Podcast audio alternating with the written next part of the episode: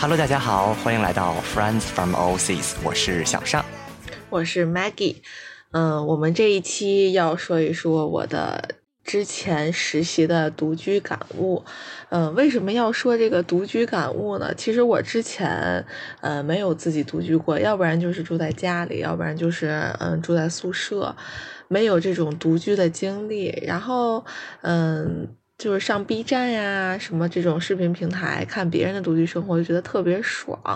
其实是对独居是很期待的。然后这次实习正好有这么一个机会可以独居，所以还是有挺多新鲜感和想法想说一说的。而且我回来也。大概一个月了吧，这个感想不说，我就怕过了这个热乎劲儿就忘了，所以我们这期就来讨论一下我的独居感悟，然后还有这个小尚，他应该是没有独居过，是吧？哎，所以今天，嗯，就之前我看到你定下这个话题的时候呢，我也是非常的感兴趣，就是有很多人都跟我聊过这个话题，就说你这个也老大不小了，跟父母住在一起，呃，或者怎么怎么样，说。很难独立，他们就提到这样一个字眼，说你很难独立。然后我当时就是，嗯，我当时的这个说辞呢，就是说，其实我能想到一个人生活会遇到的种种困难。然后呢，我其实很多事情是可以 handle 的，就是说可以处理的。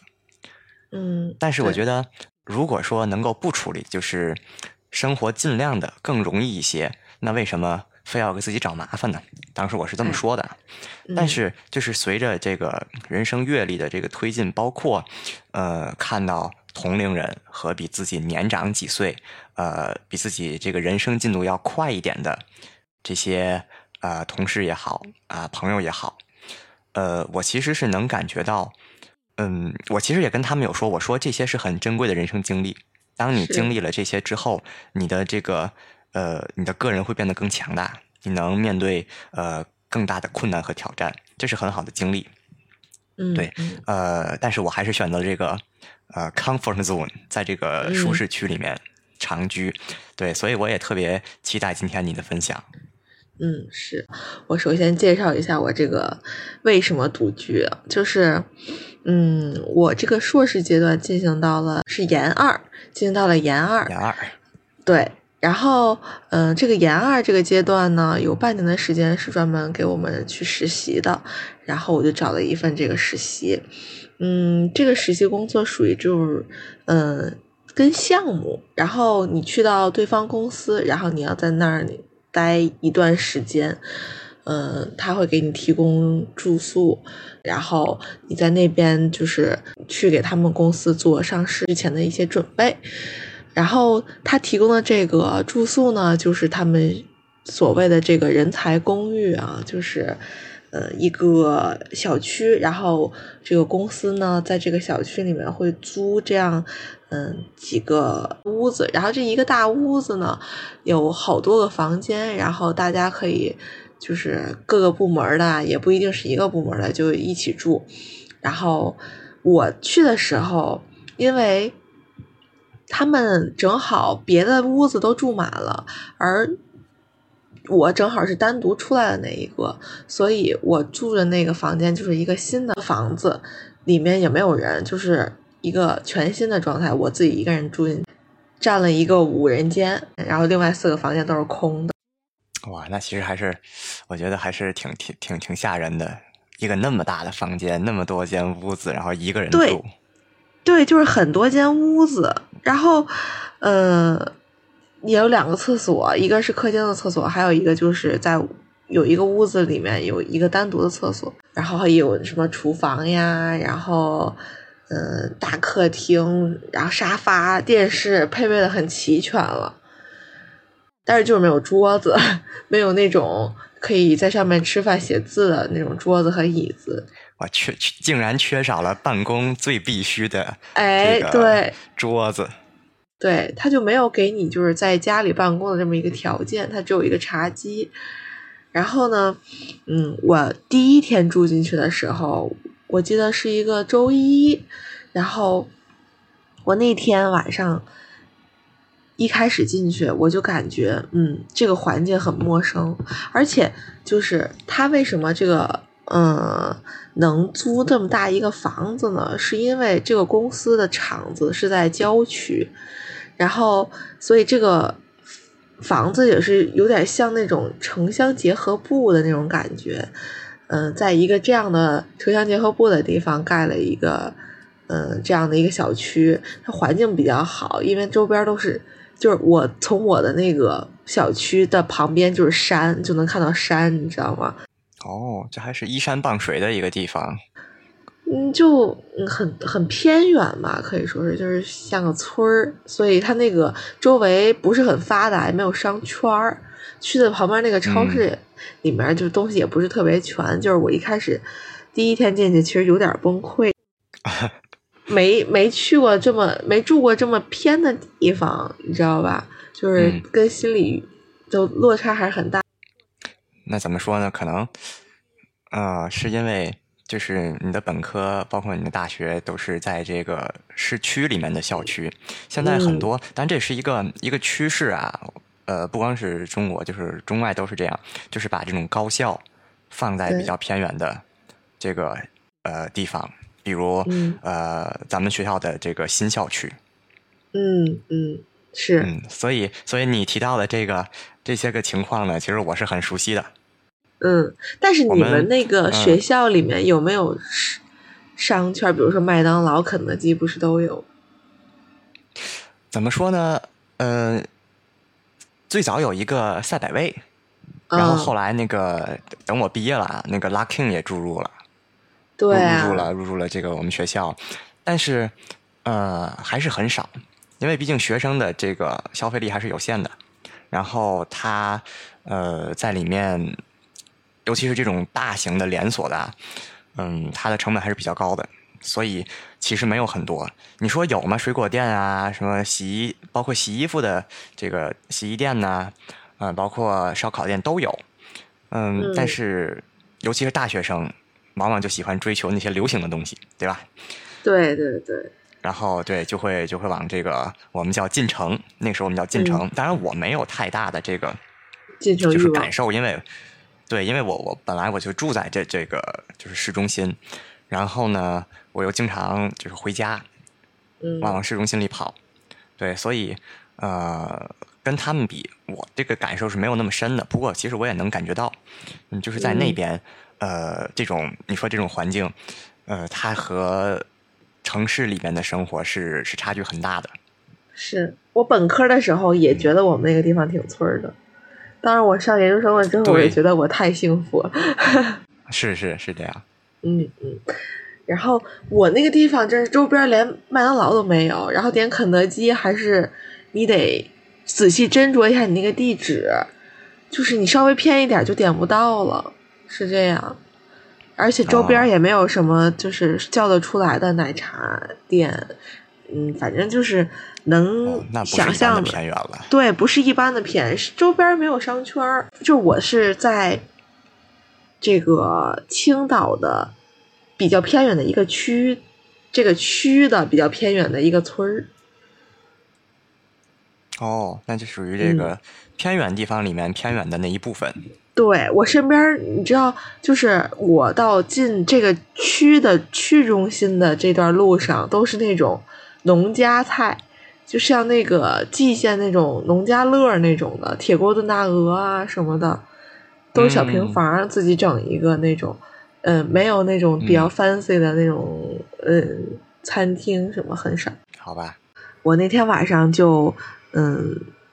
先去周边的超市采购了一番。我去了那个超市之后呢，我心态就崩了，因为那个超市里面连全麦面包都没有。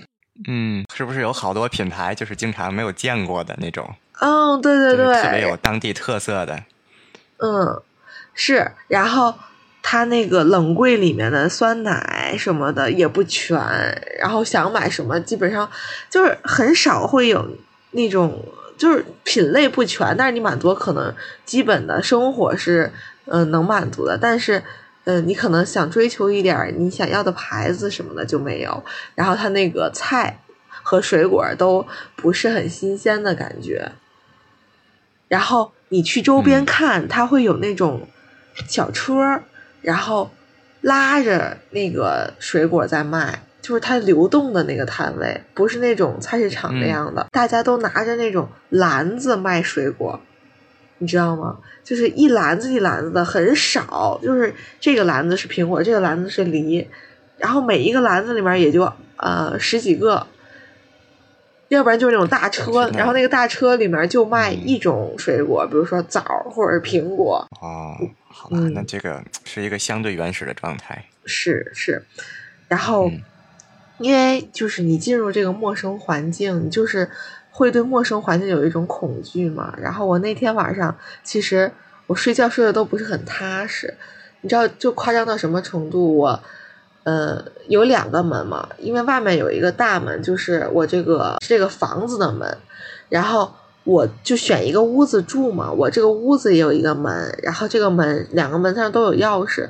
我是把这个房子的门锁上，玻璃杯挂在这个门的把手上，因为外面能进来的话，它就那个把手就会掉，然后那个玻璃杯就会掉，然后我就会能听到，就会有声音。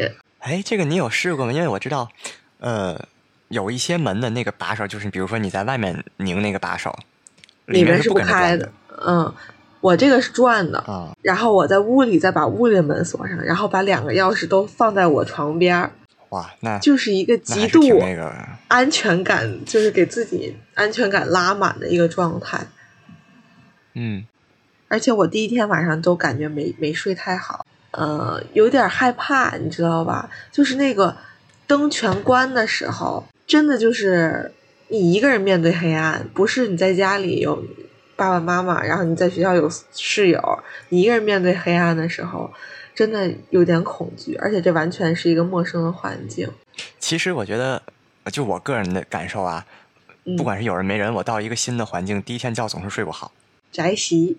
嗯，就是好像那个，嗯，可能我换一个换一个方向睡觉，在家都会有一些不适应。哦，是吗？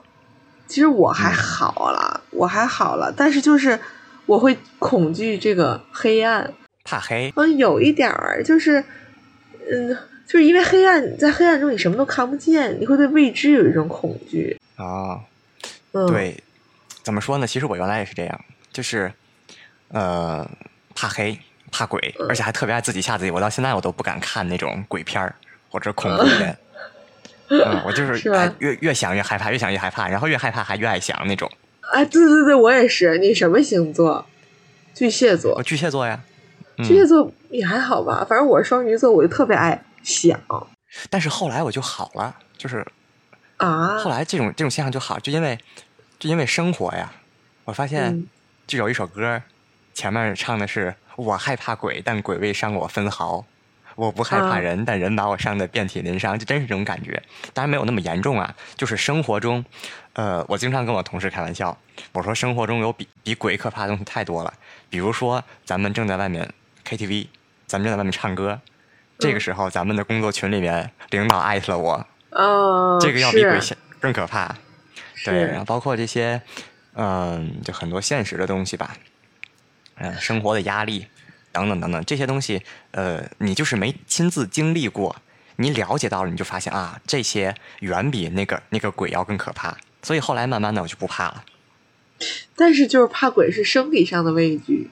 嗯嗯嗯，这个玻璃杯这个事儿，嗯，到后面就发展成有一天我把玻璃杯挂在门上的时候没挂好，然后它就自己摔摔碎了，这个玻璃杯就没了。之后我就再也不在那个门上挂玻璃杯，我只是把两道门锁好。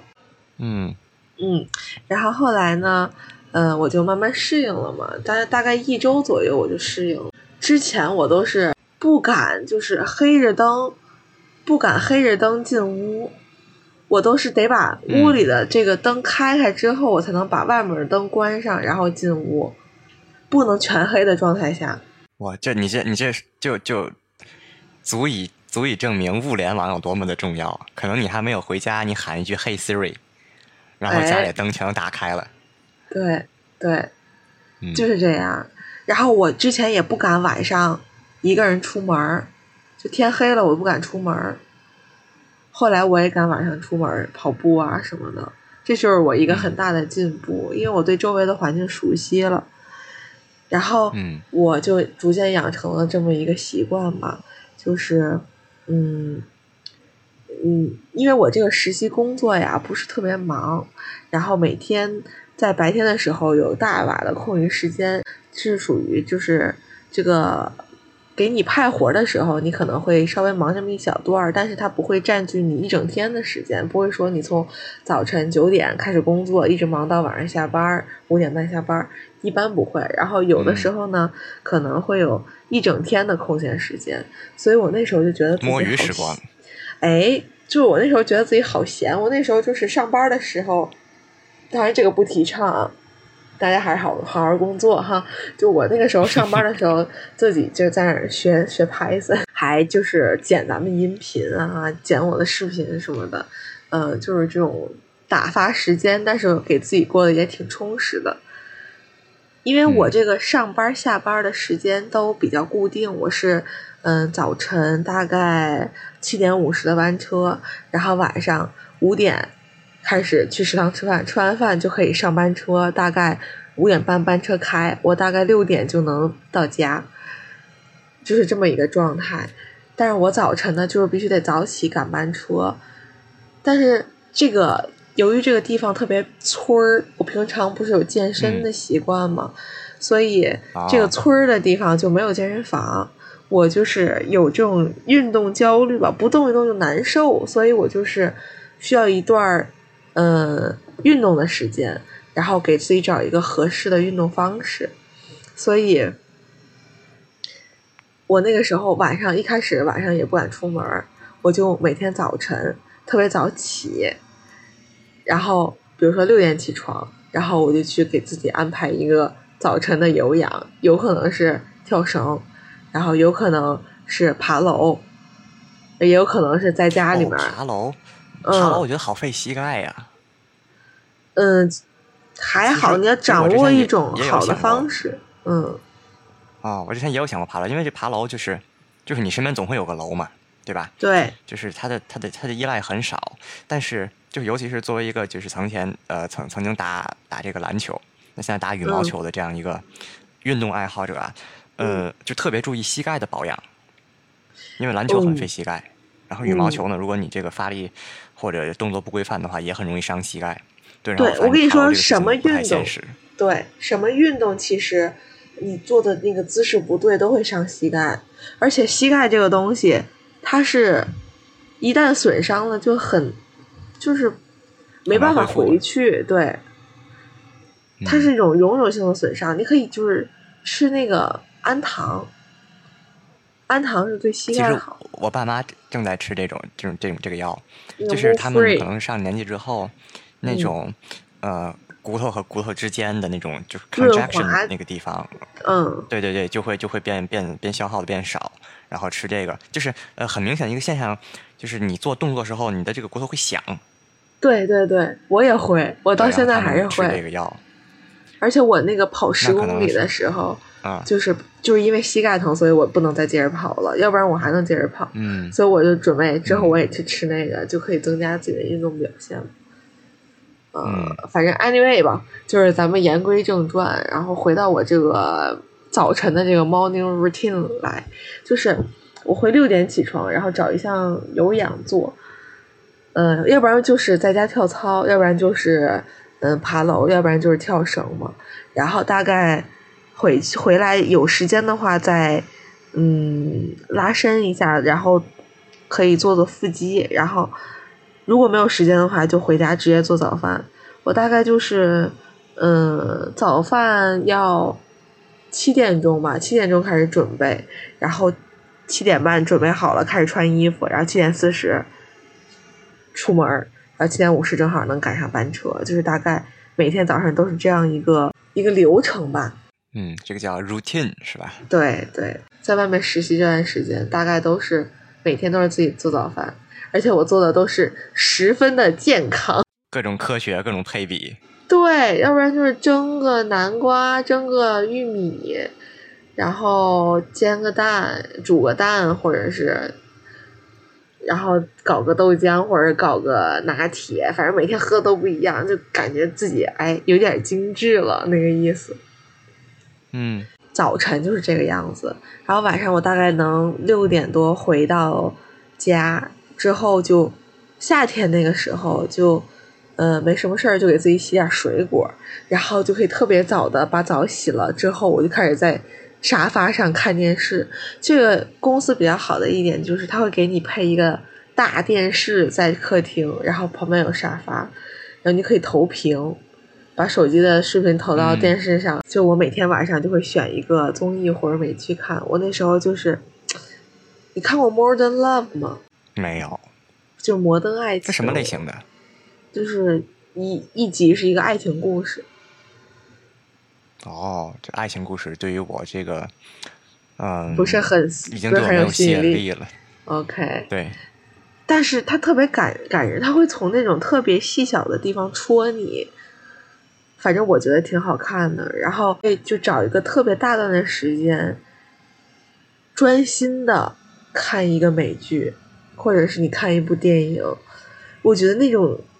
心态是特别放松的，不会是你一边刷着手机，然后有一搭没一搭的扫一眼，就是十分专心的其实你看。你的这个这个状态，就是他们说那个叫有钱有闲，哎，对，是吧？而且，嗯，怎么说呢？就就像那个李荣浩那个《年少有为》里面唱的一样啊，就说这叫这个叫金钱地位得到了，却总想退回，却想要退回。嗯，其实其实赚钱是有代价的。为什么我现在觉得，呃，我总是说年轻真好，然后我觉得上学的时候真好，因为因为那个时候虽然说没有现在就是说有可支配的这个财富啊，但是就是一个时间富人。对，就是我真的是能做我想要做的事情，我有时间去静下心来，没有压力的去把一些事情做好。嗯，嗯，就不像嗯，现在就是你总是有一个事情要要要做，你总是有一些呃项目的要跟进，然后啊，当然这可能也是一个好事情。如果说你的工作天天没有事情做，可能可能它就不是一个长久之计。嗯嗯，我那个时候就是这个感觉，嗯。对，人自己闲下来的时候呢，哎，又想着哎怎么提升自己，就是很难再再有上学时那种那种有时有时间的感觉。真的有时间是一个是一个很幸福的事情。嗯，是，就是你的时间可以自己支配，是一件很幸福的事情。其实我那个时候，因为我这个实习工作没有工资，你知道吧？其实我有特别焦虑的时候，因为我之前的有一个实习，他虽然忙，周末你虽然是出差的状态，但是，嗯，你也是可以出去玩的嘛。嗯，你这个中间的一个小小的休息时间，但是平常你就是工作的时候就会有工资，所以那个时候是比较快乐的，因为你可以用你的工资工资去消费。然后支撑你在这个周末玩的时间的一切开销，但是我现这个那个时候实习是没有工资的，所以我每天也要考虑，就是你这个开销是怎么样的。我买东西、买菜、自己做饭，都是要考虑在内的，就没有花钱大手大脚的这种感觉。而且我每天虽然很闲，但是我这个闲的就。非常的不心安理得，你知道吗？我总觉得我在浪费时间。啊，那所以其实我遇到这种情况，我就会就是我叫这叫 self development，或者说这个自我提升，我就会学一些东西。对对对，就是我我在我我在学习的时候，我是在获得东西的。嗯，是。这个也是让我就是能坚持学习的一个动力，就是我一直在在获得。嗯，对。我那个时候就是学 Python 嘛，然后我要不学 Python，我就觉得完了，我这整个就是一个在浪费时间，就不行。嗯，我要学 Python，我还觉得嗯，你可能这一天还挺充实的，干了还挺多事儿的，你学到的还挺多的。其实我听很多人管这个这个单词叫做 Python。嗯，对，Python，对，这个正确读音就是 Python。我确实查过啊，呃，也不一定说这个就正确，好像好像都有，是吧？可能嗯，哎，好像是，呃，我我印象里啊，就是这个 British English 更爱管它叫 Python，哦，但是好像美国人就喜欢叫叫 Python，是这样。嗯，OK，Anyway 吧然，后这个这个语言活了很久了。我就感觉通用吧，就是你不管学什么专业，学学这个对你都好。现在已经成为了这个儿童的这个它就像对对，启蒙课就像刚有电脑的时候学一下 Office 那种感觉一嗯样。，是是，对。嗯回到我这个这个 routine 上面来啊，我晚上就会吃吃水果，然后看看电视，大概九点多就困了，就可以睡觉了。我大概每天就是一个九点多睡觉，早上六点起床的一个状态，就 十分的悠闲都是。一个人吗？这这个期间就是你有社交啊，还是怎么样？哦，我基本上都是一个人，只有我实习的时候有另外两个男生，他们跟我住一个楼，但是不住在一个房子。嗯，然后后面大概实习到一个半月左右的时候，才会有新的室友来。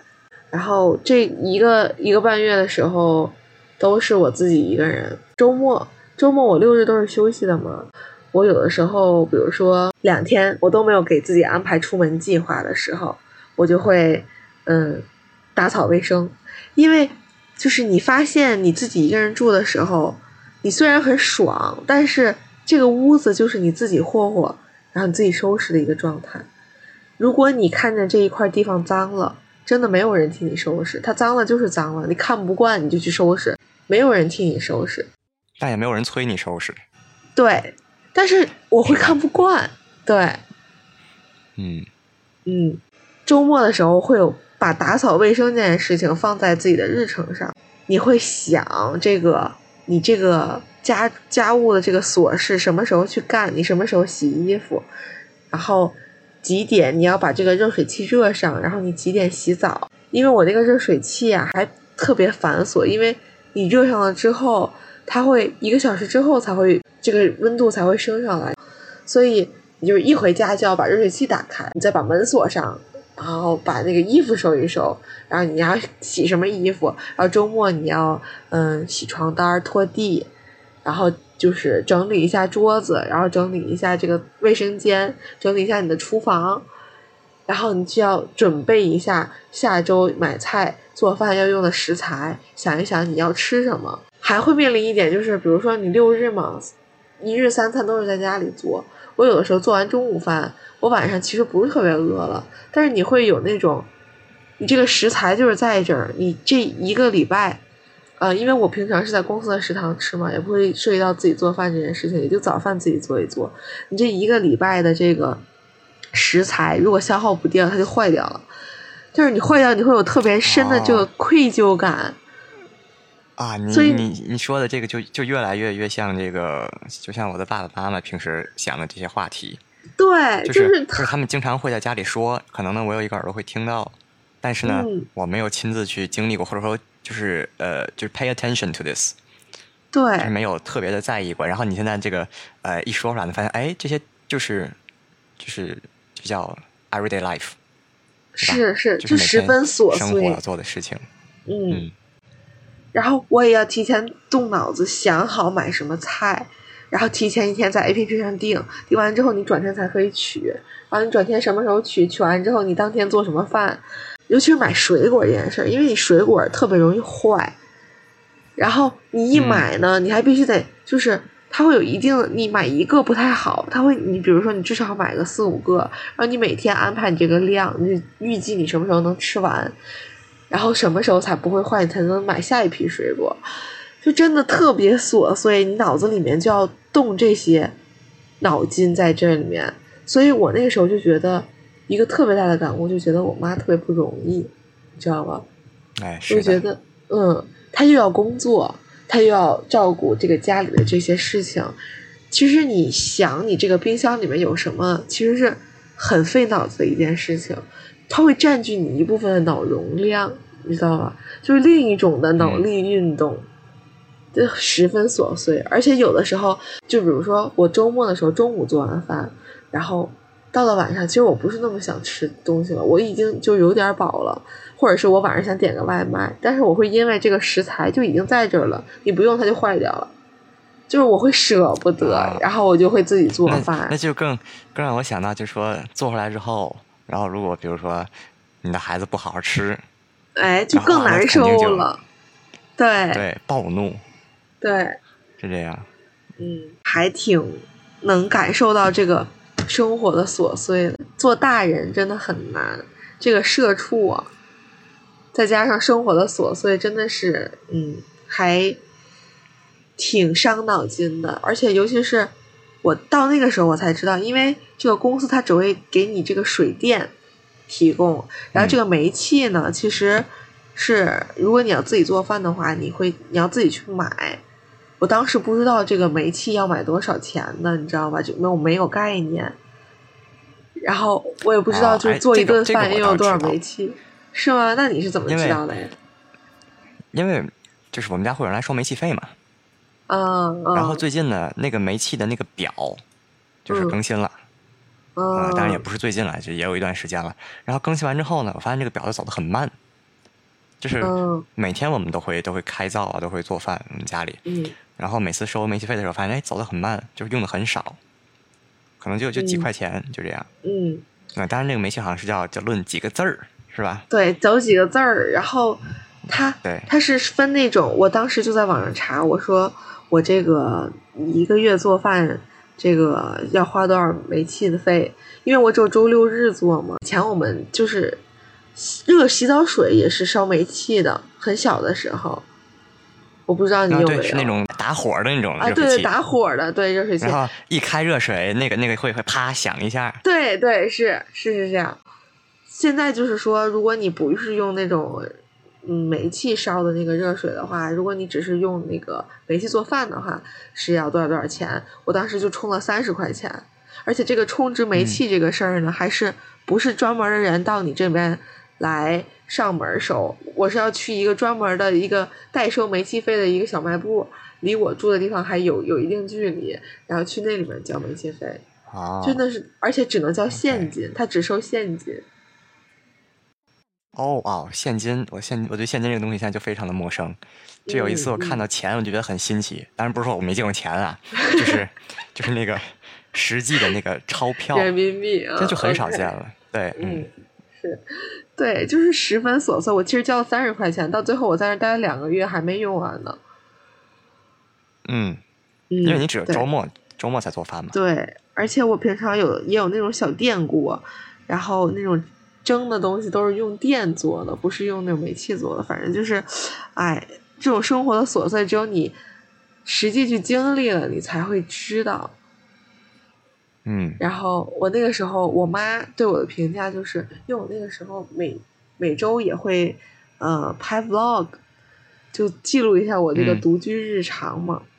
我那时候我妈就说，我看你这个这个 vlog 就觉得你把自己照顾的挺好的。这个世界上没有了谁都能赚，你这个生活里面没有谁你也能自己活着。就是我妈看见我这样，其实还挺欣慰的。我也能把自己照顾的很好，然后每天营养搭配的也很均衡。我有时候给他们发我做的这个饭，他们就觉得哎，你这个整的不错。然后这这个这个菜看起来色香味俱全，但其实我感觉我自己做的饭就是没那味儿，没有妈妈做的那个味道。没有家的味道是吧？对，没有家的味道，就是做的那个味道还是特别的，就是好不好吃只有自己知道。嗯。嗯，我觉得就是从一个比较抽象的一个层面来说，可能是因为你的这个你的这个菜里面只有生活的甜，嗯，但是没有酸和苦和辣。对对对。嗯，虽然这么说好像有点有点这个，就是有点抽象，有点这个不现实啊。但是我觉得真的是这样，就是我觉得一家一一个家庭的这个人间烟火。嗯，是能够体现，呃，是体现了他，呃，这个家庭所经历的一切的。是。就为什么我们总总是觉得，哎，回到家之后，甭管在外面吃了什么饭，吃的多好，多么 fancy 的这个餐厅也好，嗯，多么这个高级的菜品也好，只有回到家里，那个味道才是让人心安的味道。嗯，是。嗯，可能换一个人来吃，就就就没有那么好吃。嗯。因为他不是你们家的这个人，但是，嗯，家里的这个味道是是不可不可替代的。对对，你会有一种就说一个人记忆的那个感情在。对，从这个从一个孩子，然后成了自己的家，然后自己呃又重复这个过程，其实也是一个就是很美好的一个事情。他就有了自己的味道，他和另外一个人组建了一个新的家庭，反正这些都呃都是很美好的一个事情啊。嗯，我在大概我独居了一个月的时候，我还觉得挺新奇的，我就觉得嗯，我可以自己生活了，我有这个能力了。后来就回了家一趟，十一嘛，回了家一趟，我再回去的时候，我这个抵触情绪可严重了。我觉得这样的生活没有新鲜感了，而且我一直在村里。我十一回家，其实待了七天，然后每天家里都有人做饭，然后都吃的挺好的，而且跟我的朋友们大家都见了面，然后每天这个活的十分快乐，又是社交啊，然后又去姥姥家吃好吃的，就这种，又回到了这个人类社会。就是这种，呃，以社交为主的这个生活节奏，但是在回去的时候就感觉进村了，我又开始自己生活了，这个生活变得单调无味了，而且那个时候出了一个新闻，是那个独居女孩被被一个变态进了屋子，然后之后被杀了，还被那个那个分尸了，分尸放在那个行李箱里面，这好可怕哦，是哦，这是一回事儿啊，嗯。嗯，特别吓人。我那时候晚上睡不着觉，嗯，真的，我我特别害怕。我真的晚上睡不着觉。其实这个就是又又涉及到咱们咱们第一次谈的那个，咱们第一集谈那个话题，就好像没有，尤其是独居啊，哪怕不是独居，就是呃，比如说她和呃这个女生和男朋友同居，然后她在家的时候，嗯，就会面临这样的问题。就是好像没有人说，哎，男生独居会有危险，但是女生独居就会就会有有存在危险。对，对，就很无奈嘛，这是生理结构的这个差异。呃，那时候还挺害怕的，后来慢慢的这个新闻这个热度慢慢的过去，我自己也就忘了这件事儿了。之后，嗯，呃，就来了一个新的小伙伴，是是这个公司的这个内部的人，然后他来了之后，我们两个就住的很和谐。因为他正好是第二个人来嘛，他会占另外一个厕所，然后我们两个一人用一个厕所，就也不耽误谁。然后这个家里又多了一个人，就是感觉更安全了。就是这个房房子还是很大的，可以容下两个人，也不会占据各自的空间，其实还是挺好的。那个时候，嗯，活的也挺快乐的。后来就嗯搬走了，因为。我听说就是又有又有一个人要来，就是又有一个人要来，可能就是要有人跟我共用卫生间了。就是你从一个生活状态再转变到另一个生活状态的时候，你是有很大的这种抗拒感的。我那时候觉得独居可爽，其实我比任何人都懂，是吧？就是就是，你觉得你的生活已经很好了，你为什么要改变呢？嗯，是是，就是你好不容易已经适应了。然后你又要适应一种新的状态了，会对这种新的这个环境有一种恐惧。嗯，对。包括那个时候也是，我们这个音频刚刚开始的时候，我突然有一天是不是找你要我们之前那个音频的那个原文件，我就开始剪嘛。也是因为我那个时候太闲了，所以我就想发展一下我这个兴趣爱好。包括那个时候我也要开始频繁的开始拍视频了。那时候就是你想发展兴趣，都有大把的时间可以发展，而且到了周末也可以找一部电影看一看呀，或者是你可以去那个区中心找一个健身房，嗯，健健身啊，或者是逛逛街啊什么的，都挺好的。我那个时候就把青岛这个这个市里这个景点大概都玩过来了，嗯，也还可以，就是闲的时候也闲的乐趣了。然后这就是我这个独居的故事。那小尚，你有没有这个跟父母一起住的这个故事或者是感想跟大家分享？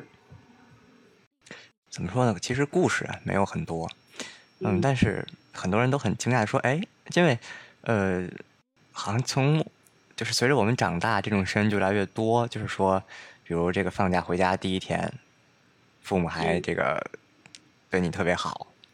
然后呢，待了两天就开始嫌弃，这样，对吧？嗯，嗯，因为我们家里也没有这样，而且很多就是年轻人啊，嗯和父母经常会有矛盾，比如说生活理念上的这个，呃冲突，嗯嗯，包括嗯，有些年轻人还追求流行了，比如说一个小姑娘，这个穿的比较呃性感的时候出门对，父母可能会看不惯。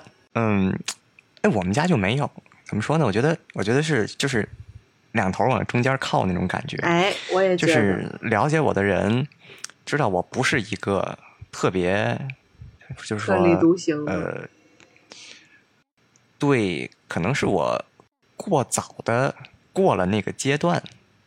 你有经历过青春期吗？提问。有有啊，就是呃，怎么说？可能我觉得这就是一个配合的比较好，因为我觉得我的我的爸爸妈妈是比较前卫的，思想比较前卫的。比如我的那个呃大学同学，他呢是一个呃农村出身的一个孩子，但是他是属于那种富农，嗯，就是呃呃不说腰缠万贯吧，但也是呃小有成就的哎这样的一个家庭。但是思想呢，就相对的会有一些呃，我不说落后，就是传统。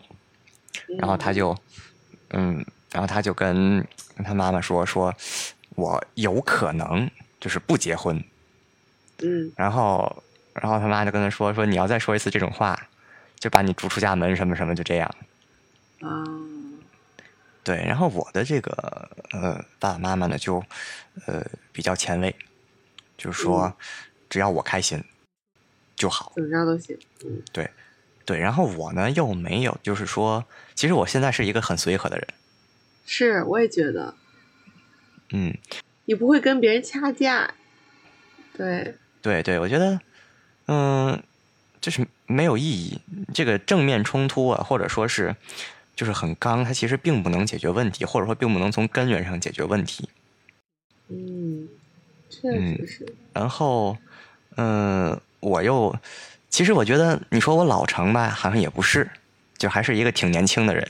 嗯，但是你说我，我好像又没有年轻人那种锋芒了。你不叛逆。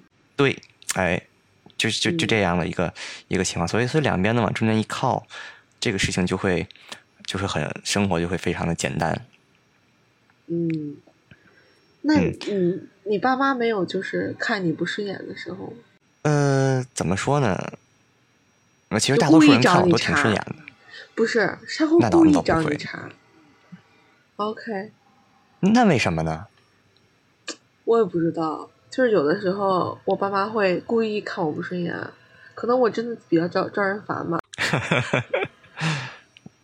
反正就是嗯他会故意找你茬，故意就是在这一点上，平常嗯可能不会、不会在意，他到他今天就是气儿不顺，他会故意在这一个点上说你。那这个我是真没嗯有，就是怎么说呢？或者说，就是我们很少有谁就非要说服谁这一种。嗯就是当一个问题出现了，一个不同的这个呃声音出现了，甚至可能说是这个冲突要出现了，嗯，那总是能够得到很好的解决。那还挺好的。其实就我觉得就是，我觉得是可能，可能不光是我这个人，可能是我们家人都有这种，就是互相理解、互相体谅这样的一个呃，就行为模式在吧？嗯嗯，就是我们会把还是好嗯替他人着想放在第一位，同努力。哎，对。对，然后涉及到这个，就是说，既然说到这儿了啊，嗯就是我又想谈到那个呃，我不找对象这个事儿。嗯然后我妈总说说你们这个年轻人谁也不愿意迁就谁，嗯就哎。嗯，所以这个就是过不到一块儿去，他们会这么说。嗯，对，然后我说我不是不能迁就别人，我只是嗯。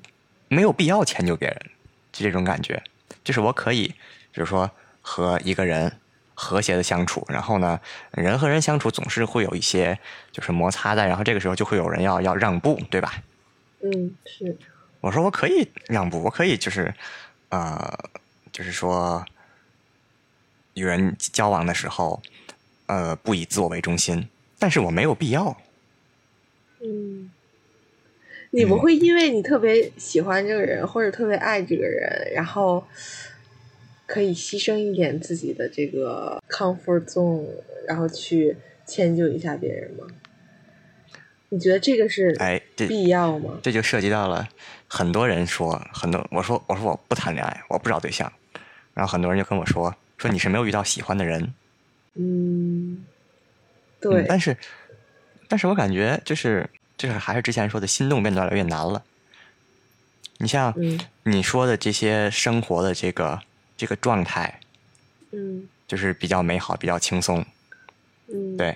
然后，呃，这种生活真正过上的时候，你发现，呃，前一阵儿啊、初期感觉挺好，任何一种生活状态最后都会趋于平淡，你就觉得没有什么。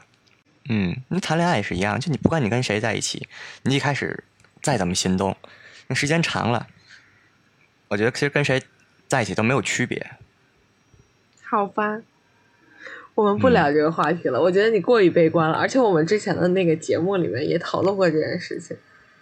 对对，咱咱就说的这个和人相处啊，嗯嗯就是我和父母相处、和同事相处、和朋友相处，其实都是、嗯都是一样的，就是相互理解，然后就嗯没有很大的问题。嗯嗯嗯，OK，跳到下一个话题啊，就是说到这个，嗯呃，那个时候的实习状态和现在的实习状态相比，因为我现在又找到了一个新的实习，我大概是十一月初回到天津嘛，嗯十二月份的时候，呃，这个新的实习已经做了一个月了。我现在的实习呢，就是每天都很忙。虽然我是做远程嘛，然后嗯老师是从那个远程给我派任务，然后让我去做，但是就是每天都很忙，而且是一个啊但其大的实对很脑多人力运动。都都嗯有都有这种这种，就是比如说，呃，我跟人说说我在家办公，然后他们就会以为我不上班儿。哎，对对对，他就就会觉得你每天很闲。对，但其实并没有区别，可能每天可能是多睡俩嗯小时。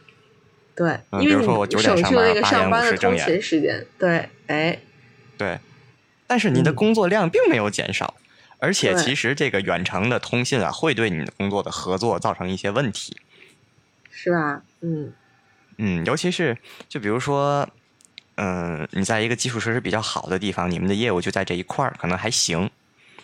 那其实从现在这个客观角度来说啊，这个通信，比如说北京和上海，通信嗯都不是百分之百的时间那么顺畅。当然，除非你们公司对这个这个通信做了一些啊很下本儿啊，我买专线也好啊，或者说我我怎么怎么样也好，除非是这样。但是，当你的这个业务遍及全球的时候，总会有一些地方的通信非常差，然后你就很难推进一些事情。然后嗯有的时候呢，还会有一些语言上的障碍，嗯，就是不是是所有的人的英语都是那么的呃容易让人理解。对，嗯所以这些情况加在一起的时候，当有人说啊你在家办公，哇那好轻松啊，我就非常的恼火，你知道吗？嗯，对对对，他不知道嗯你遇到了什么问题。对对，嗯，其实我还好，我这个通讯的这个不是这个主要的问题，我总觉得就是远程办公你会少一些工作氛围，就是你享受不到你好的工作环境、工作氛围所带给你的那些 bonus，比如说，嗯、你在一个好的团队里面实习。比如说你下班了之后，你会有这个一起吃饭的时间。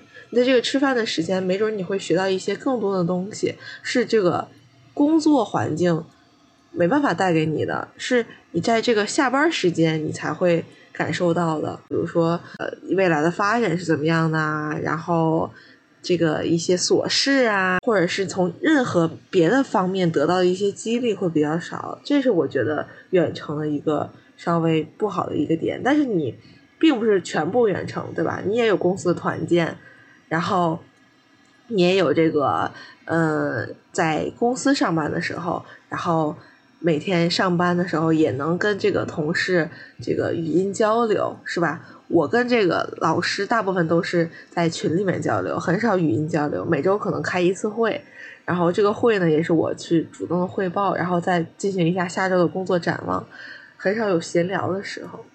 这是我觉得嗯稍微差一点的地方。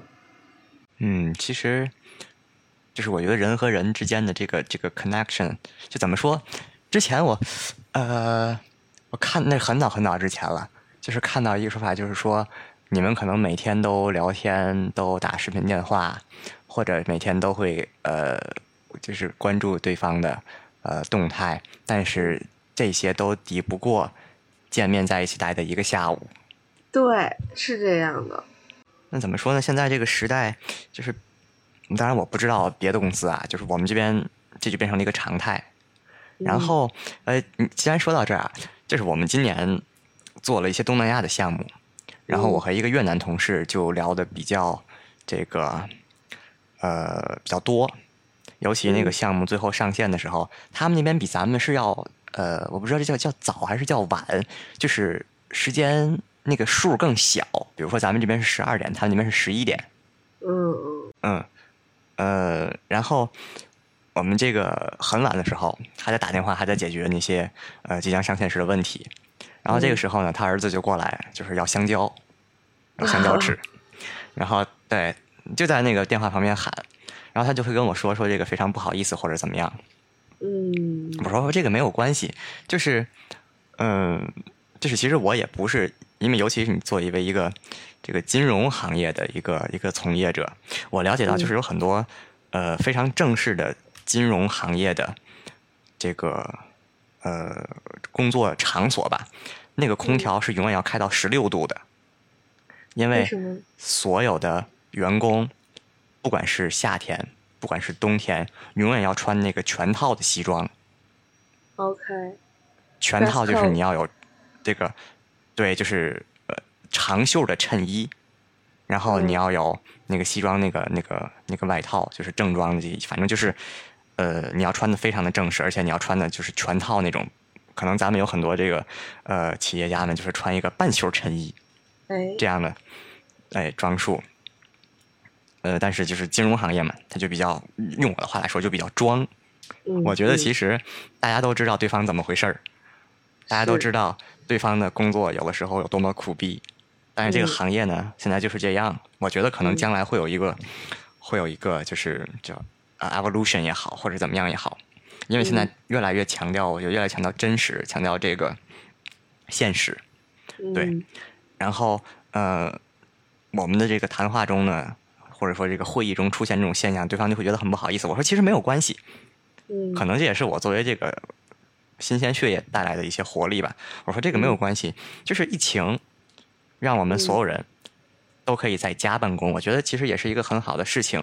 呃，相比在办公室，我们每个人都都这个西装革履，穿的非常的正式，然后人和人都呃支着一个架子，就是戴着一个面具，对，感觉每个人都是很很端庄的，这样拘谨的这样的去工作。疫情在家办公给我们带来的更多的就是就是人生活的一面。对，你会发现，我说这很正常，这个琐事在你身上也会发生。对，我说大家对在这个。呃，就是你的这个 title，你的职位之下，其实都是有着一个要要支付一个生活，要呃，就是这些柴柴米油盐酱醋茶呀，这样的一些呃琐事在的。我说这个这很正常，我觉得这个拉近了人和人之间的关系。他说，然后他说，哎，他就就好像呃被我说中那种感觉。说，哎，你这么说就是一种很很，他说很很 warm 这样的一个一个，他用这个单词，嗯，是是是这样。OK，这个柴米油盐酱醋茶用英文怎么表达？当时我我我这个就是信达雅了，就是意义了。当时我就是那个那个，哎，当时我怎么说的？呃，我就说的是就是 under that formal dress code，嗯，it's normal like for everyone。OK，可以，当然这个这个 normal 其实我用的不是特别的准确。因为 normal 它的反义词 abnormal 就是说这个人，比如说他有这个精神上的疾病，他叫 abnormal。是。应该用 ordinary，它对应的那个 extraordinary 就是平凡无奇嘛。ordinary。对。但是怎么说呢？我们之间这个交流，因为大家其实也很很少是这个 native speaker。嗯。就能懂那个意思。他都能理解。对。对对对。所以语言也是很神奇的东西，就是当你能理解我能理解的时候，那它原来意味着什么意思？其实已经不重要了。嗯，对。尤其是我们，我们像这种全世界做项目的时候，会发现哎，这个地方的人会用一个很奇怪的单词来表示一个意思，但是大家都、嗯都用这个单词说这个事情，哎，那我们就这么沿用下去了。但是其实我们很是很 struggle 的，就是可能他们比如说他们在在非洲，他们互相接触一直用这样的单词，一直这样说话。但是我们呢，跟他们打交道要说这套词，然后跟另外人打交道说这套词，哦，我懂。嗯，但是很很有意思，就是我觉得这方面，我对这个工作带来的这一方面的这个体验也是很有意思。是是，嗯嗯，我接着说回我这个现在实习和当时的实习吧。嗯，因为我那个嗯时候实习就嗯比较放松嘛，然后虽然我不在天津，我不在家，我很多就是这种需要嗯设施，比如说需要健身房，然后需要这个弹琴，就是钢琴在家里面，就是这种设施的这种兴趣发展不了，但是我可以就是录视频，我可以录音频，我可以发展我这些兴趣。但是我现在这个实习呢，我是完全，包括我觉得就是你也能看出来，就咱们这个更新的频率稍微有有所下降，而且我也没有那么积极了，有的时候就是真的嗯是好累，每天都是工作，有的时候嗯你需要熬夜，我有的时候就是一点半睡觉。要不然我就是九点睡觉，嗯因为我一点半睡觉那一天，我实在睡得太晚了，然后我工睡眠质量不是特别好，所以转天特别早就困了，就是这样。最 struggle 的一点就是我到底是在学校住还是在家住？因为我在家住，其实，嗯，我不用去考虑每天吃什么，到点儿了，妈妈就会就做好了摆在桌子上，然后你就可以到点吃饭。但是在家里你会面对很多这种琐事，因为你是跟爸爸妈妈一起住嘛，他们有的时候会跟你说话，然后你有时候会分心，比如说家里小狗又这会儿又干嘛了，又特别可爱，爸爸妈妈又说过什么事儿了。嗯你的状态就不是那种完全投入到这个学习和这个工作中的状态。然后你在家里面这边附近有个健身房，我可以每天去健身，下了班之后可以去健身。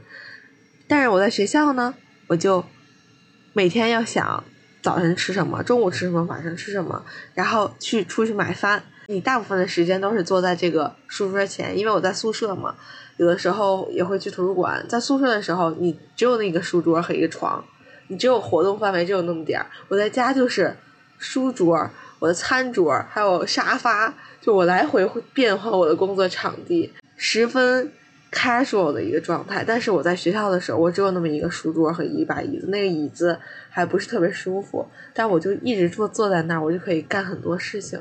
你会发现，你吃完饭之后就有很多的空闲时间，就只能学习或者工作。其实你有大把的时间去利用，但是你在家的话，这时间就感觉过得特别快。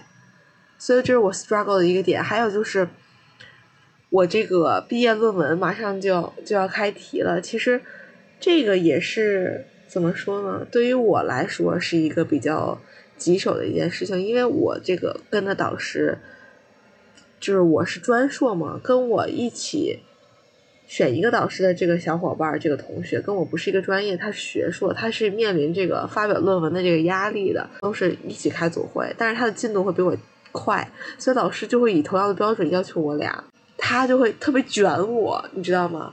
他比较，嗯因为他没没有这个实习，他就是不面临这个实习的这个压力，他就是一手抓这个论文，所以我有的时候真的没有时间看论文，或者是说我有时候总是逃避去看论文，因为我总觉得你会对一件就就是一件特别大的事情产生恐惧，你开始就会特别难。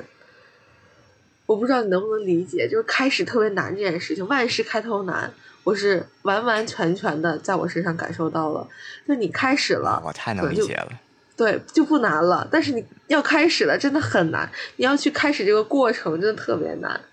我觉得这个这个是正常的，因为就是你要，比如说咱们，我拿一个我拿一个物理的知识来举例啊，嗯、有一个名词叫做最大静摩擦，嗯就是就是摩擦力，呃，它是取决于你的这个正压力，取决于表面的这个粗糙程度啊，会有那个摩擦系数，它是取决于这些的。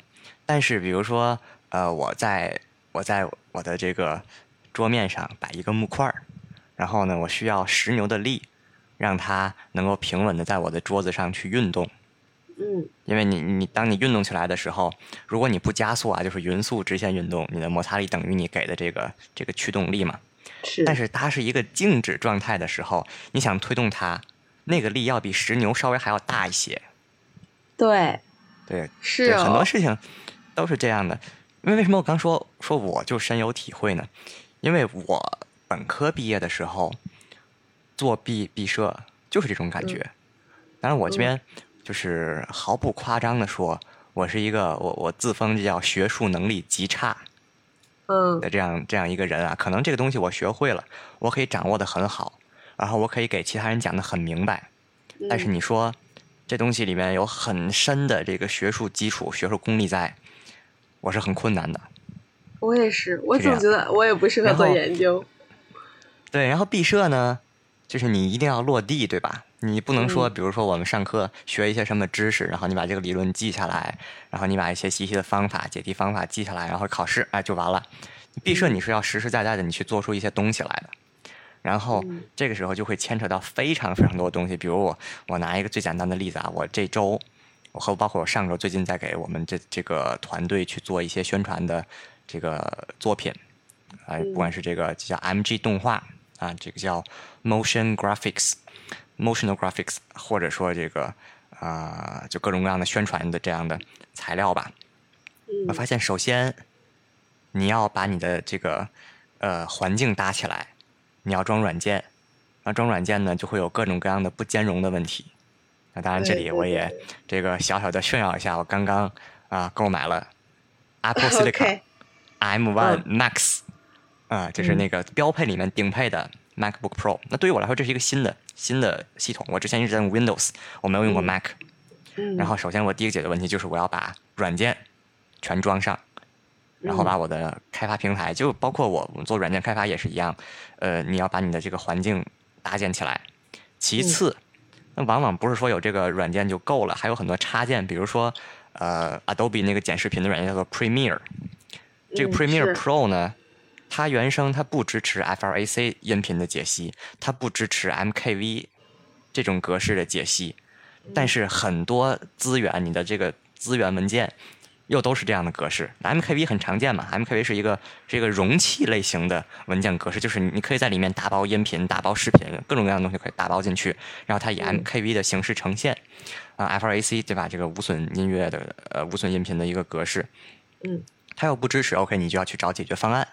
嗯。然后呃用着用着，我发现我的这个 Mac，我插上我的应用盘，它只能读不能写，因为我的应用盘是 Windows 格式的。哦。然后我要去要去解决啊，通过不管是通过这个，呃，呃一开始我查到就是你去买一个软件，一百九十八元人民币买断制。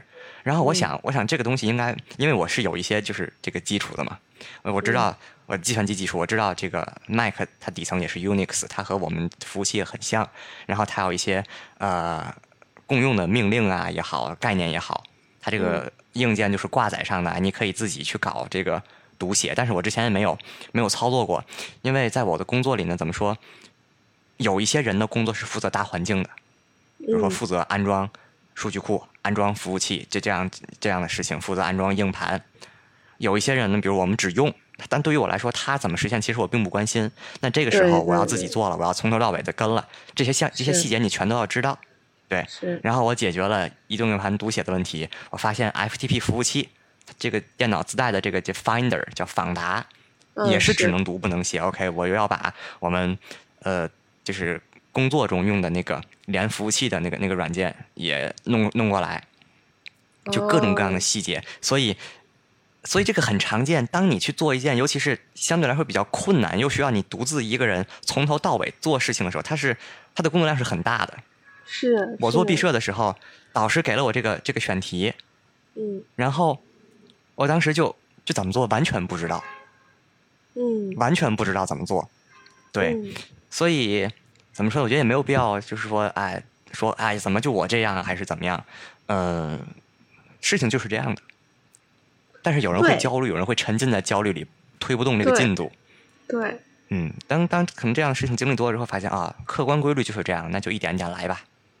对，就是道理我都懂，但是我这个逃避情绪就是在，因为我就感觉我所在的这个现在这个实习，其实做的也是研究的工作，完全就是也是另一种学术能力的考究，但是可能没有这个这个论文这么严谨啊。但是你也是在找资料、总结资料，然后写出自己的看法和观点，就是我就感觉我又进了另一个课题组，而且我们每周也要汇报。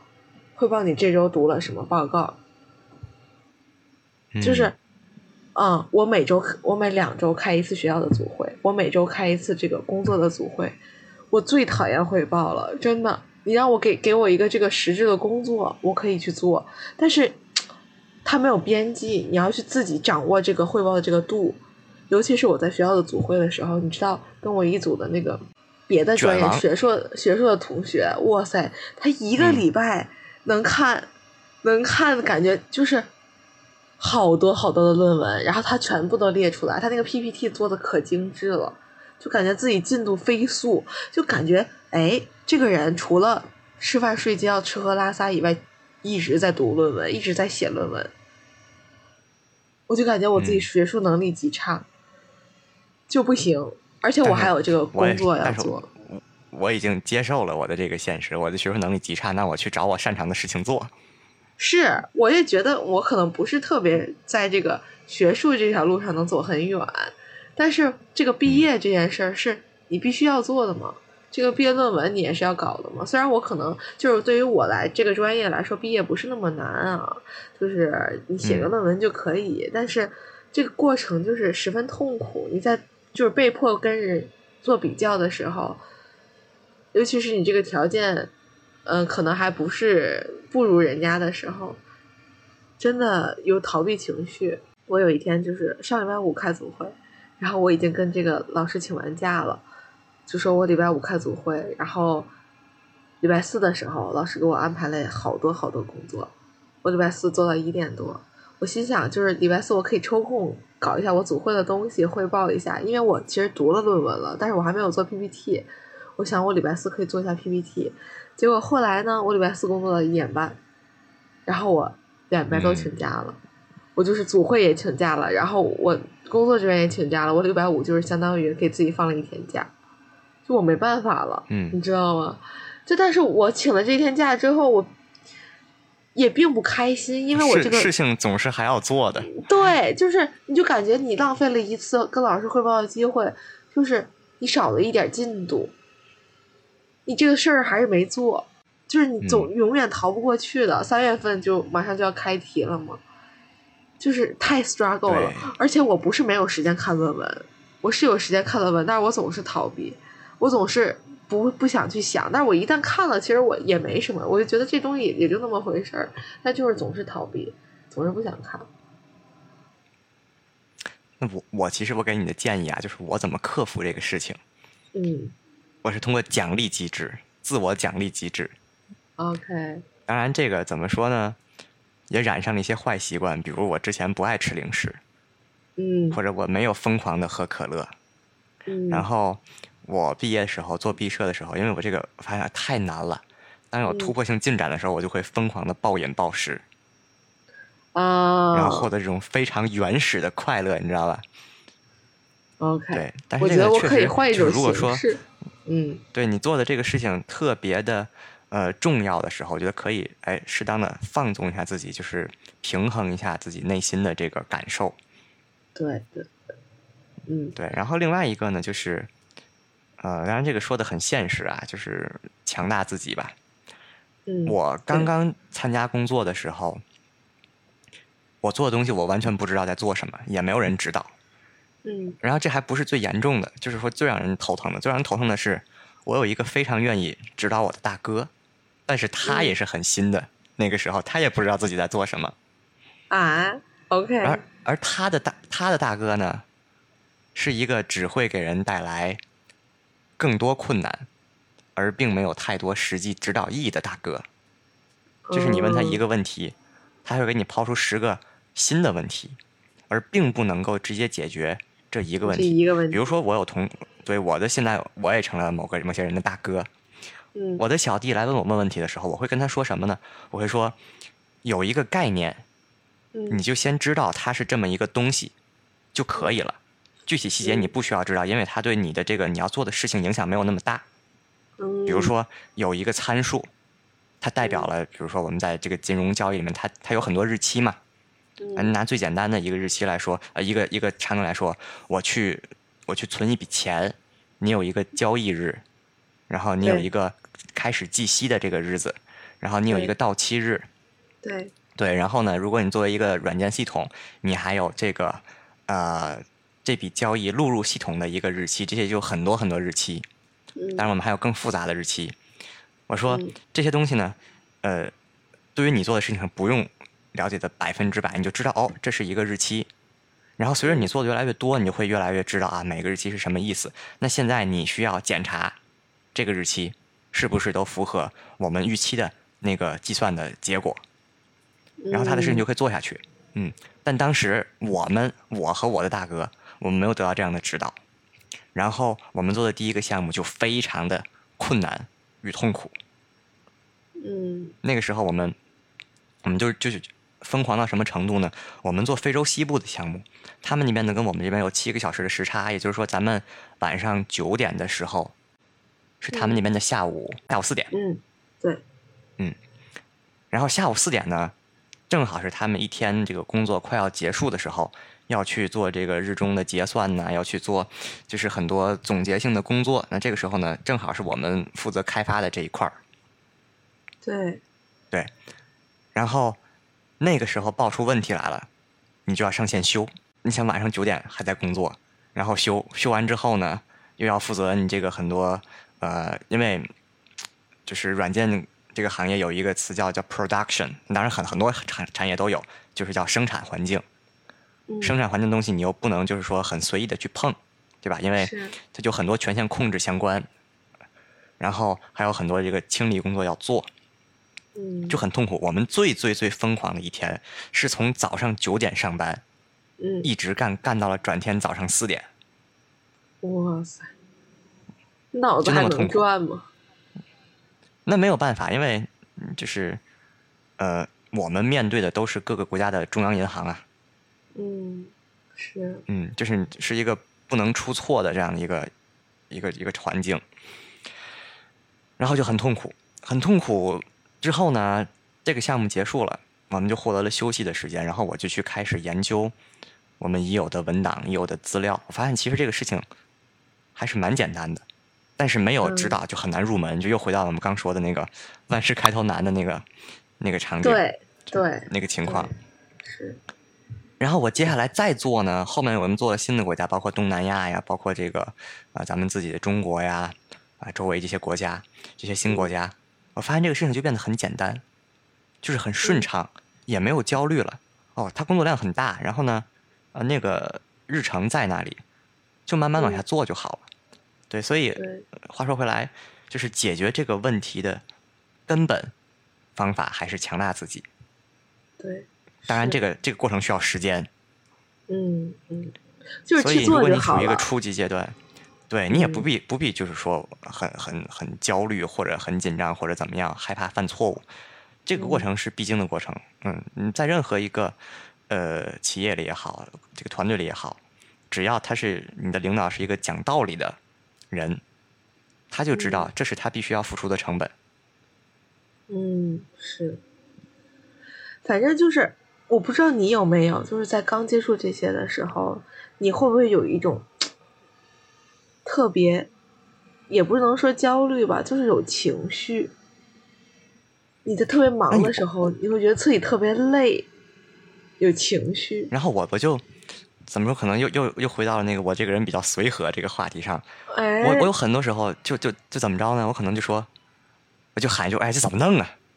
嗯说一句方言，我说这没法弄啊，这东西，哎，也就缓解了。我说这搁就是谁谁也不行该，干还是得干，是吧？对，嗯，然后慢慢做，这这总是能做下去嘛。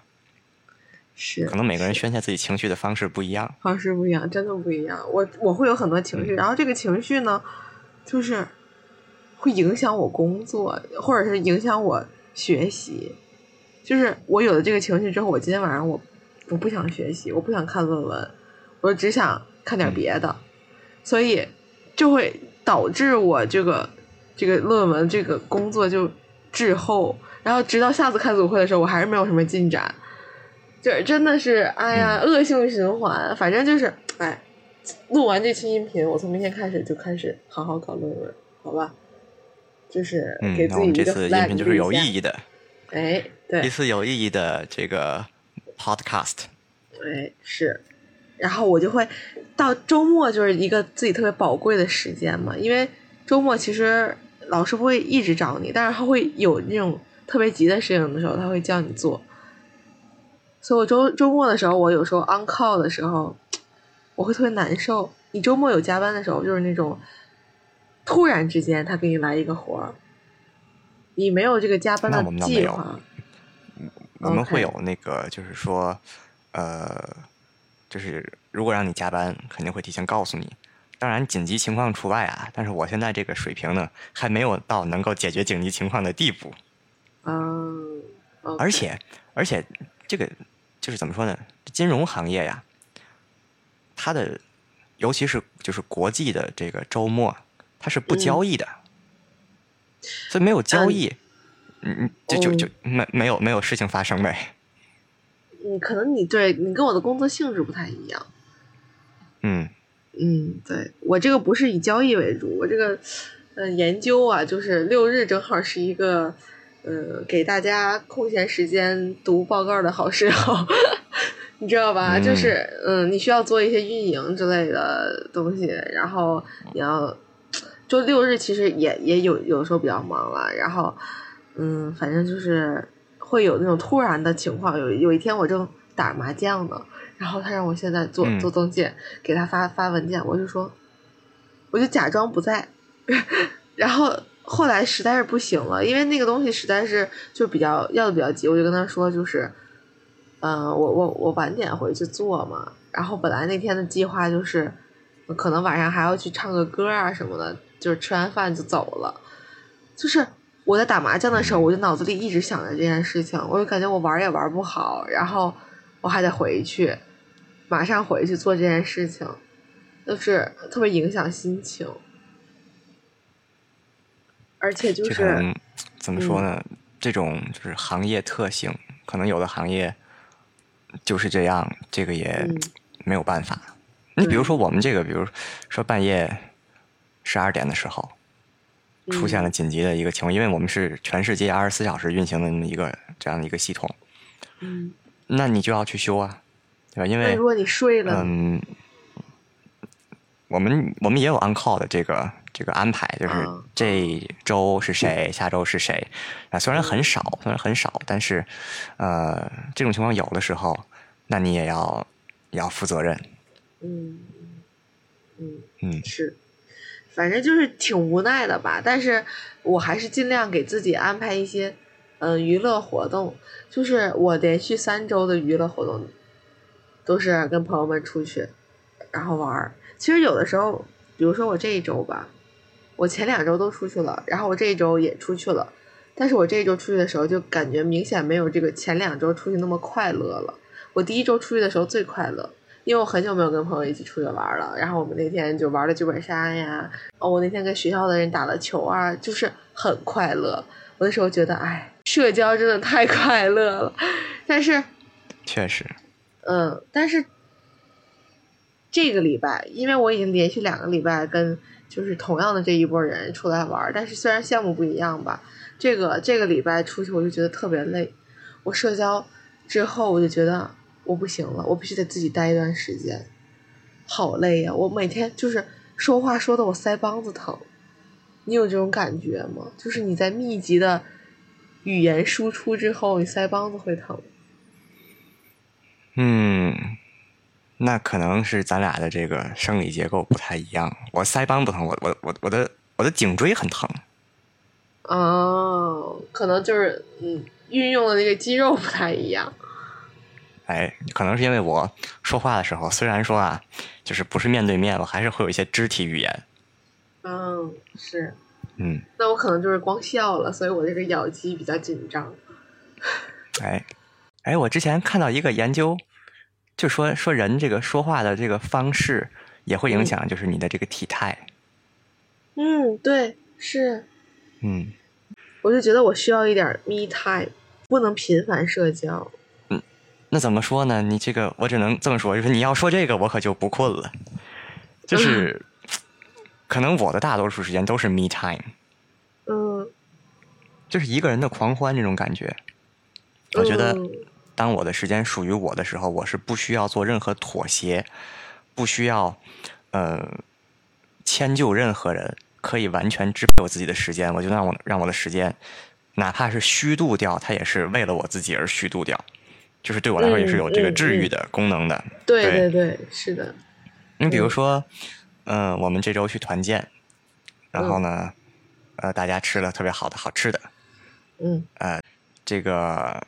有个同事就说：“咱们去唱歌吧。”嗯，当然你也知道，就我那个歌唱水平，就就就就非常拉胯。可是这个大家盛情邀请，你说不去吧？而且而且我开车嘛，嗯，我开车去，然后还能带着很多人。对，就是如果你不去，很多人也也也也不太好去。就是都大家都想搭一个顺风车啊。嗯，对，就这样。然后怎么说？嗯。感觉就是不想扫扫兴给大家，那就去呗。嗯，去了之后呢，我唱了一首歌，然后大家就心照不宣了，哎，就没人再给我唱了。OK，你就感觉你自己这个几个小时就不开心是吗？对，就是，呃，他们唱很激烈的歌，比如唱萧敬腾的《王菲》，然后就晃得很带劲。嗯。然后我晃完呢，我就脑袋疼。你有晃吗？我也有晃啊。那你晃的时候，你开心吗？就整份痛苦面具吧。就就包括，所以内心并不是发自内心的想晃，对，哦，对。但是怎么 说呢？嗯，大家都是就是说互相合作的这个关系，尤其在工作中，我们这个嗯合作还是非常紧密的。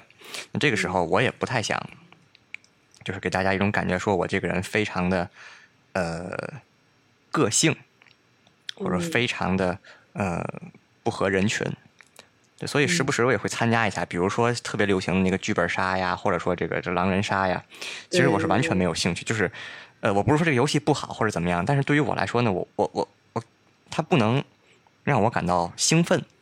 嗯嗯。可能我自己看一个精选的电影，我选了半天，哎，觉得这个不错，然后我看一个电影，这两个小时我特别的充实，我觉得哎，这个人生这两个小时值得了。嗯。但是。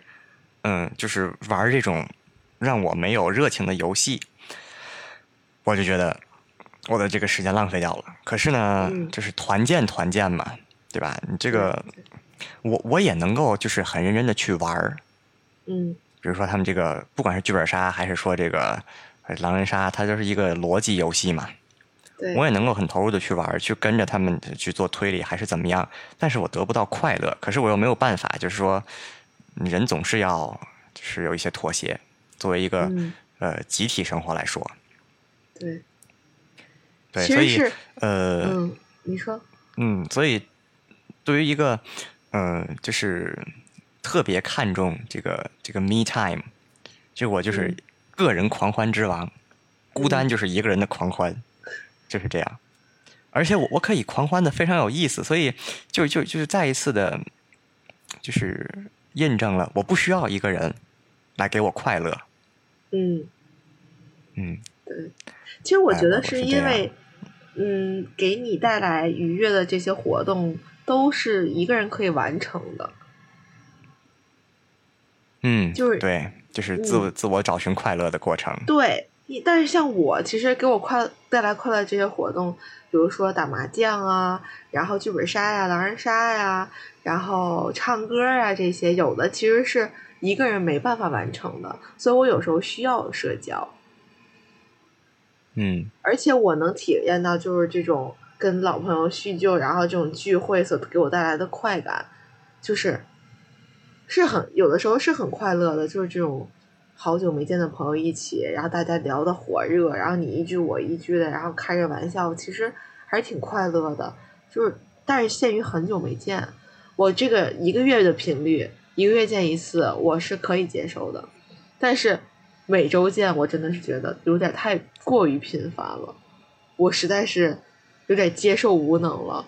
就是对于我这种人来说，还是需要密探。嗯嗯，那你说，如果有一个人你天天见呢？怎么说呢？就其实这个就就不是关乎于热情和快乐了，就是一种契合的灵魂才能够达成和谐的一个常态，是不是？但是我觉得，就是你就算天天见的话，你也要建立这种各自的空间感。就是有的时候，对我们两个都需要亲密，但是有的时候，就即使我们坐在那儿，什么话都不说，那我们也可以，就是各干各自己的事情，这样我也可以接受。但是我有时候真的是需要 literally、physically 和 mentally 的一个人待着。嗯，所以就是这个，我觉得应该也不是只有我一个人这样吧。对，我觉得这其实是一个很常见的现象。嗯嗯。就是人总是需要需要空间的。其实我之前提到那个呃《Ted Lasso》那个剧里面有一集专门就讲这样的一个事情。嗯，就他那个桥段设计就是就是在讲这个呃个人空间这样的事情。反正这个以上就是我最近的这个 struggle 和我这些问题吧，就是想出一期这个闲聊向的这个音频。但是我感觉小尚应该是没有什么问题，生活过得还是一如既往平平淡淡，然后开开心心的，是吧？嗯，怎么说呢？其实也没有什么特别刺激的点，但是也没有什么呃，就是不开心的地方。我觉得平静也是一种幸福，平平淡淡才是真吧？可能真的是这样。行，那我们这期音频就录到这儿吧。然后，如果你有什么想要讨论的，欢迎在评论区给我们留言。那我们下期再见，拜拜。下期再见，拜拜。